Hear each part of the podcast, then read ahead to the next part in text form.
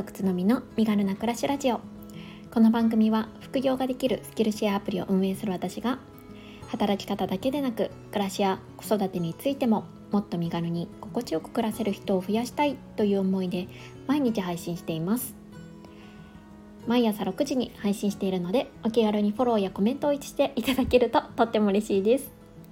おはようございます。6月16日金曜日です。皆様いかがお過ごしでしょうか？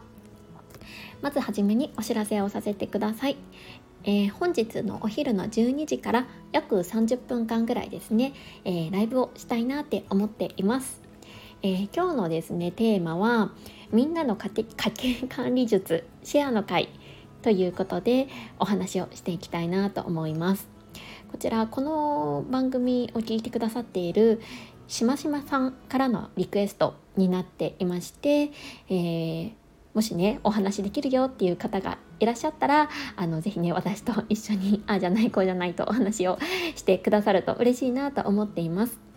もしねどなたもいない場合は、まあ、私の一人語りっていうことでお話をさせていただきたいなと思っているんですけれどもまあ、ちょっとねこの家計管理に関して結構、うん、いろいろお話できそうだなって思ったのでまず今日のこの放送の中で我が家の家計管理はだいたいこんな感じだよっていうところをお伝えしたいなと思っています。でまあそれを聞いた上で、うんと、うちはこうやってるよとか逆にね、えー、ここはどうしてるんですかとかあの質問とかご意見とかねある場合は、えー、お昼の12時からのライブでねお待ちしておりますのでぜひぜひよろしくお願いいたします。はい、えー、そんなこんなで本題に行きたいなと思うんですけれどもそう我が家の家計管理ですね、うん、まず前提条件 なんか今日すっごい噛みますね。前提条件として、えー、お話をすると我が家は、うん、子供が2人います、えー、今は2歳と5歳の子供と、えー、私が今34歳で夫が35歳です。でお互い共働きになっています。で詳しくは後ほど順々にお話ししようかなと思うんですけれども我が家は夫と私お財布は別々に基本的にはなっているんですね。まあこんな感じの前提条件があって私たちが、まあ、家計管理の中で一応ね、まあ、大切というかポイントにしてる点というのが大きく2つあります。まず1つ目が、えー、先取り貯金投資をしているということで2つ目が、えー、1ヶ月の予算を作ってそれで管理していくというものです。1個ずつ説明していきますね。えー、1つ目はの、えー、先取り貯金というのは、まあ、分かりやすいかなと思うんですが我が家の場合はうん毎月決まった金額を3つの口座に振り分けています。生活防衛費用口座を2つ持っていてこの2つというのはお互いそれぞれの銀行口座に、うんと、定期預金のねあの別口座を設けてもう自動的にお給料が入るとそこに一定額が貯金されるっていうものになります。これは何か起こった時のためということで生活防衛費としてうん当てているものになりますね。で3つ目の口座というのが子どもたちの口座になります。まあ、うん、詳しく言うと4つになるのかな子供2人いるのでそれぞれの口座に、えー、一定金額をもうお給料が入ったらすぐに振り込むっていうような感じになります。で次に投資に関してなんですけれどもこれも先取り投資をしていまして毎月、えー、お給料が入る金額あタイミングになると決まった金額を、えー、投資信託で積み立てしています。まあ、いわゆるドルコスト平均法って言われるもので、まあ、相場が良くても悪くても一定の金額をコツコツコツコツ貯めていくような方法をとっています。で今は主に2種類ですね、えー、日経平均のインデックスファンドと S&P のインデックスファンドの2種類を保有しています。で、えーと、ちょっと前にはねあの普通株とかもちょこっと持っていたんですけれども今はほとんどなくっで、まあ、でも少し保有しているっていうのが少しあるのですが特にね追加で購入というのはしていないです。基本的にはこのあのインデックスファンドを毎月コツコツ貯めていくっていうような感じをやっています。でこれが先取り貯金と投資ですね。で、えーと、もう一もう一つのポイントっていうのが1ヶ月の予算を管理する方法っていうところなんですけれども、えー、私たちはだいたい1ヶ月に必要な生活費っていうのを、まあ、このぐらいの金額必要だよねっていうのをだいたい1ヶ月間見積もりを出しています。まあ、この金額は、えーと月によって変わることはないんですね。まあ、大体このぐらいかなということでその中に入っているものは食費日用品費とか医療費それから電気代なども入っています。でこれらの全ての生活費ををまあ割り出してで、えーと、どういうふうに負担をしているかお互いまあ別々のお財布なので負担額が変わるんですけれども どういうふうに負担額を割り出しているかというともうすごいシンプルで、えーと年収からお互いの年収から負担割合を割り出してます。まあ、例えば分かりやすいように、まあ、夫の年収が私の3倍あったら1対3っていう感じですね1対3で、え割合ををもう決めてその割合分を、え、生活費として出すっていう感じですね。で共通口座があるので共通口座に毎月お互いそれぞれの金額を出していっています。で、えーと、毎月その予算内でちゃんとねあの支払いとかが済むように、えー、やりくりをするわけなんですけれども、まあ、月によっては結構はみ出ちゃうこととかも全然あるんですね。でもはみ出たらまたお互いのそれぞれのお小遣いから出していくっていうような方法をとっています。まあそうですねざっくりこんな感じかな。あそれからですね、うんとその金額のうんと管理方法なんですけれども私たちは基本的に、えー、現金は持たない主義なんですね。なので全てほとんどがクレジットカード決済もしくはデビットカード決済で行っています。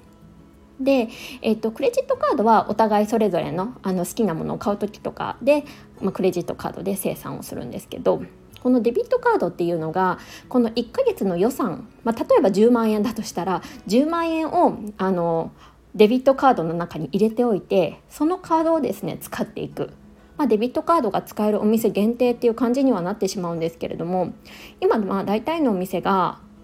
ビザとかそういうブランドのビザデビットカードであれば使えるので、まあ、それでですね使ってるっていうような感じですね。なのでこう1円たりとも誤差のないようにみたいな感じの管理方法ではないんですけれどもまあ大体こんな感じかなっていう結構どんぶり勘定ではやっているところですね。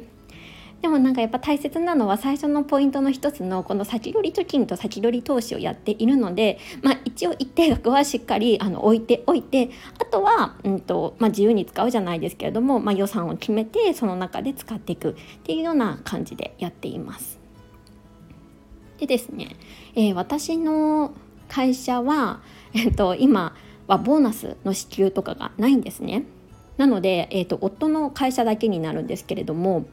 えじゃああの私はあのそのお財布別々なのでボーナスが全くないかって言ったらそうではなくってあの実は夫からですね ボーナスを頂いています。でどういうふうにもらってるかっていうとこのボーナスに関しても、まあ、一旦は、まあ、家族のお金としてあのいただいてでその中からあのまた比率が出てくるんですね。最初にあの決めた年収の割合の比率で例えばさっきの1対3だったら3割は、えー、夫。で1割は私。みたいな感じでちゃんとボーナスももらってる。っていうような感じですね。まあ、なんでこういうふうにしたかと言いますと、まあ、やっぱり私はうんとそのお家のこととかまあ、家事とか、まあ、そういう、うん、現金にならないような仕事っていうことも、まあ、夫の肩代わりとか夫の代わりにやってるところがたくさんあるので、まあ、あのボーナスもね 欲しいっていうことを 夫に伝えあのもらってるっていうような状況ですね。まあ、一応ですね今こんな感じであのやりくりをしていて特に、うん、あの問題になるというかっていうところはないんですけれども結構結婚当初はですねこの方法に行き着くまでにいろいろな試行錯誤をして、まあ喧嘩もねたくさんしたんですよね。なんでまあねあのいろいろこう試されてまあ、その家族その家族に合う方法を見つけ出すっていうのが一番かなとは思ってるんですけれども、まあ、我が家はこんな感じになっています。はいえっと、一応まとめますと我が家の家計管理法のポイントとしては1番目に先取り貯金と投資をしているってことで2番目に1ヶ月の予算管理をしてでその予算内で、えー、やりくりをするということですね。はいこんなところですね。もしねあのちょっともしねというかちょっとまだね保険のこととかいろいろお話できそうなこともあるので、まあ、追加のねお話は本日の昼の12時からの、えーと、ライブでお話ができたらなと思います。うちの場合はこうやってるよとかあのお悩みとかもねあったら是非 あのお話いただければなとは思うんですがまあ私は一応あの FP の資格は持っているとはいえもうだいぶ昔に取得した えと資格ですし、まあ、そんなにねもう専門性は全くもう今は皆無と言ってもいいほどなんですが、うん、あの私のお伝えできる範囲でお話できればなと思っています。はい、えー、ここからはコメント返しをさせていただきます。133回目の放送「子育てがしんどい」の正体に4名の方からコメントをいただきました。あ、すみません、3名でした。えー、藤明さん、ねじれパパさん、こいちゃんです。ありがとうございます。えー、この回ではですねうん、まあ、結構最近子育てがしんどいよっていう発言を見聞きして、まあ、私なりにねちょっとこういう理由があるのではないかなというところの言語化をした回になっています。はい、えー、斉藤明さんです。つのみさんこんにちは。今日のお話とても参考になりましたよ。以前ライブでもお話しさせていただいた時に話したのですが僕はほぼ子育ては奥さん任せでしたみ皆さんの配信を聞いていて過去の奥さんにごめんなさいとしか言えないです皆さんつのみさんのラジオとつながれていてとても助かってるんじゃないかなちなみに私は親知らず上と下4本全部抜きました。いっぺんに抜いたわけではないのですが最後の親知らず抜いたと抜いたらとても喋りにくくなりましたということで斉藤明さんありがとうございます。はい、えーと、そうですね。あの明さんとは以前のね、えー、コラボ生配信をさせていただいた時にお話をしてくださったんですよね。うん、で奥さんまさ、ま、任せだったということで、まあ、今はねあの 申し訳ないっていうところの気持ちがいっぱいということなんですがでもなんかあのお子さんとの関係は非常に良好ということできっとうんまあそのあきらさんご自身は意識しなしていなかったことでも奥様の中でねたくさんこう助けになったこともあるでしょうしそれを感じていたからこそのきっと今のお子さんとの関係性があるんじゃないかななんて思ったんですよね。うんなのであのごめんなさいとあの言う必要はないんじゃないかなと私は思いましたよ。はい、そしてあの私の ラジオとつながれて助かってるんじゃないかなっていうすごいねありがたいお言葉もいただいていやーね一人でもねちょっとでもこう心が軽くなってくださる方がいればいいなという思いでちょっとお話ししたんですが、まあ、この回ねあんまり上手に話せなくって、まあ、いつも上手に話せてるとは思ってないんですけどなんかさらにねなんかこう熱が入る時の放送ってあんまりこううまく喋れなくって難しいなって思いました。ねあきらさんも4本抜いたんですね。すごい。全部ってことですよね。で私今日すごい噛んでるんですけど多分このカミカミなのは、まあ、いつも結構噛んでるっちゃ噛んでるんですけどこれ親知らず抜いたからもあるんじゃないかなって今このあきらさんのねコメントを見て思いました。これ慣れるんですかね？どうなんだろう？あきらさん素敵なコメントありがとうございました。はい、えー、続いてねじれパパさんです。実際に睡眠不足ややらなきゃいけないことに追われてますね。そこに子供のダダが入ると結構きます。辛いのはどの時代もあるので埋め合わせしながらこなしてますね。もやもやするのも人間らしさかなと思ってます。子供とは相性は合わないですが個性と割り切って将来にかけてます。子供への時間投資としてなんとか乗り切ってます。みんな頑張ってますよね。ということでねじれパパさんありがとうございます。いやねじれパパさんは最近ね、あのー、独立もされたっていうお話を前ね、あのー、放送でされてたかなと思うんですがきっとご自身のお仕事とか、まあ、育児でねきっと大変な思いをされてるのかなというふうに思いました。でやっぱ寝不足は結構くるんですよね。やっぱりあの何があっても寝れば大丈夫って私は結構思ってるところがあって、うん、意外にねあのイライラしたりとかか、うん、何もこう、うん、手がつけられないっていう時は一回寝てみるっていうのがね重要だったりするなって思ってるんですけどやっぱ子どもの夜泣きとかねいろいろな、うん、要因で眠れないとなると結構ね、うん、八方塞がりみたいな感じになっちゃいますよね。でねじれパパさんは子供との相性は合わないというふうに、えー、おっしゃっていて、まあ、それをねもう自覚されているっていうのも結構こうなんですかね、うん、客観視化されているんだなっていうふうに、うん、思い思いました。そうそうあの私もね放送の中でお伝えしたんですけれどもやっぱり子供だからといって自分の子供だからといって100%相性が合うなんて絶対ないと思っているんですよね。うん、だからねそれもありですし、まあ、その中でどういうふうに、うん、立ち振る舞っていくか子供と接していくかっていうところがやっぱりねこれから大切になってくるのかなっていうふうに、うん、思っています。はい、日レパパさんともに頑張っていきましょう。コメントありがとうございました。はい、えー、最後にこいちゃんです。つのみさんこんばんは。朝一聞いたのですがもう一度ゆっくり聞き直してからコメントしたいなと思って今2回聞き終えました。いやありがとうございます。こんななんか下手くそな あの放送を2回も聞いてくださってもうそれだけで感謝いっぱいです。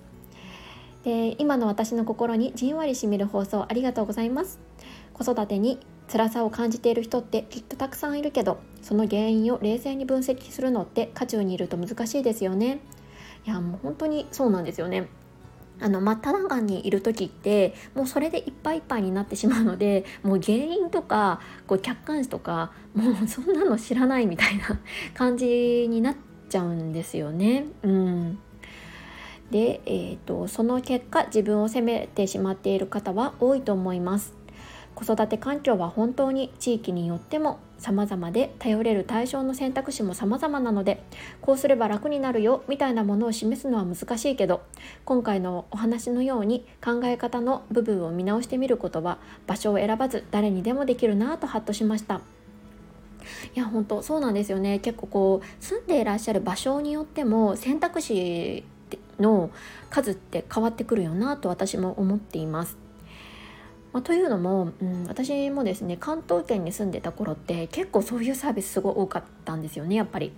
でも今あのこちら岡山に来て全くないわけではもちろんないんですけれどもやっぱり少なくなったなっていう印象を持っています。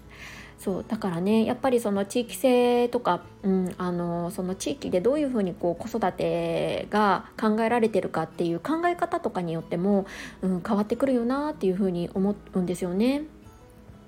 でこの放送が今子育てと一生懸命向き合っている方に届くといいなということでありがとうございます。でねその続きも書いてくださっていて頼り先自分のコンディション子供との相性どれもなるほどなと思いましたがやっぱり一番刺さるのは辛いと声を上げることの罪悪感についてです。いやそうなんですよね。私も実はここを一番強調したくって。うん。なんか辛いって言っていいんだよっていうことをやっぱりねあのいろんな方に届けたいっていうふうに、まあ、今回自分自身で声に出してみて、うん、あの強く思いました。あのー、ですね私自身が結構その子供が最初第一子出産であのなかなか授からないかったんですね。でえっ、ー、となんだ不妊治療とかもしていたことがあったのでもうなんか子供を育てるのが辛いなんて言うなんて もうなんかおこがましいというかなんかもうねできなくて辛いっていう思いをしてる人の気持ちもまあちょっと分かっていた部分もあってもうなおさらねそんなこと言っちゃいけないって思ってた自分がいたんですよね。うん、で、えーと、こいちゃんのコメントが「この辺の認識が社会全体で少しでも変わっていくといいな私もこの話題で話してみたくなりました」ということでありがとうございます。いや本当にそうなんですよねだからあの辛いって言ってもいいし弱音も吐いてもいいしなんかそういう気持ちを気持ちをもこうシェアすることで、うん、やっぱりこう心もね軽くなっていく部分はあるんだろうなっていうふうに思っています。うん、やっぱりこう正直ねほんと辛いっていう時って、まあ、こういう放送とかに行き着くこともできなかったりするんですけれど、うん、でもねそれでもやっぱり、まあ、情報収集とかをしたりとか誰か他の人の耳を声をに耳を傾けることで、うん、ちょっとでもね救われる方がいればいいなって思いました。で、そうそう。で、こいちゃんが、あの、コラボ放送をぜひしましょうって言ってくださったので、またね、あのー、後日、お声掛けをさせていただきたいなと思ってます。よろしくお願いします。はい、えーとですね、その後の、えーと、昨日の放送ですね「6子育てがしんどい」の正体とその先の放送についても、えー、またね3名の方から、えー、コメントをいただいたんですよね。本当にありがとうございます。でちょっとですね、まあ、本日の放送長くなってしまいましたので、えーと、こちらのコメント返しについてはまた後ほどさせてさせていただきたいなと思っています。いや本当にいつもコメントや、えいいねとか本当に皆さんのねあのアクションに救われています。本当にありがとうございます。えーと、本日ねあの本当にサクッと放送しようって思ったんですけれどもまた20分以上話してしまって申し訳ありません。ではね今日の、えーと、12時半から、えー、ライブご参加できる方はぜひぜひ一緒にお話をしましょう。楽しみにしています。それではまた後ほど。